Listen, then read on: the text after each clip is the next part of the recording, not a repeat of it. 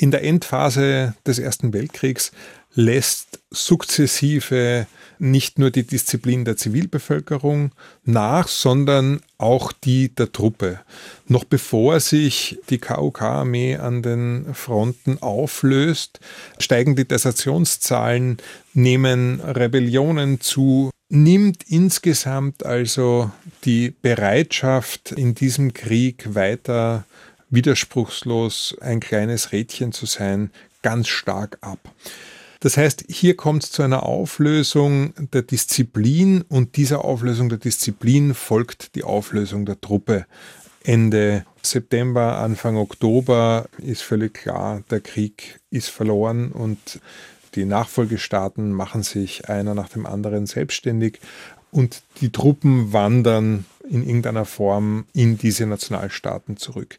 Das bedeutet auch, weil ja sich die Verwaltung auflöst, weil sich die militärische Logistik auflöst, dass auf ihrem Rückmarsch die Truppen sich von irgendwas ernähren müssen.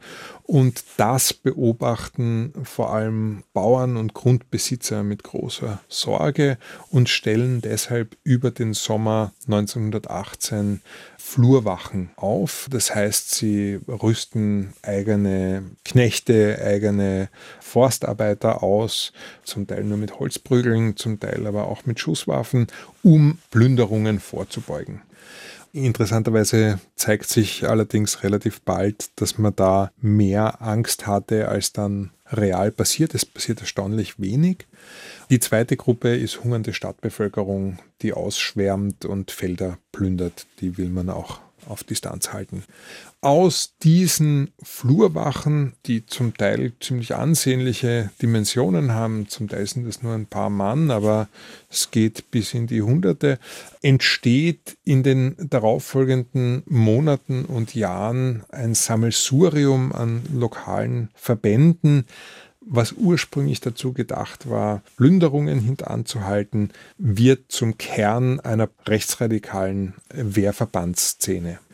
Dieser unterschiedliche Charakter der Ausgangseinheiten für eine viel breitere und größere paramilitärische rechtsstehende Szene ist wichtig, weil die Folgen hat für das Selbstverständnis.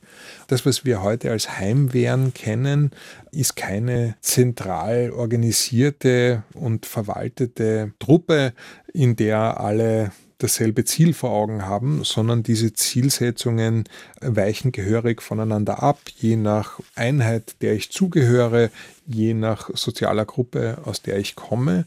Ganz oft sind diese Flurwachen beispielsweise, die dann in die Heimwehren überführt werden, zwar bereit, eventuell gegen Gewerkschafter im eigenen Umfeld vorzugehen, aber sehen überhaupt nicht ein, dass sie ihre Haut zum Akte tragen sollen, indem sie in Wien für Ordnung sorgen.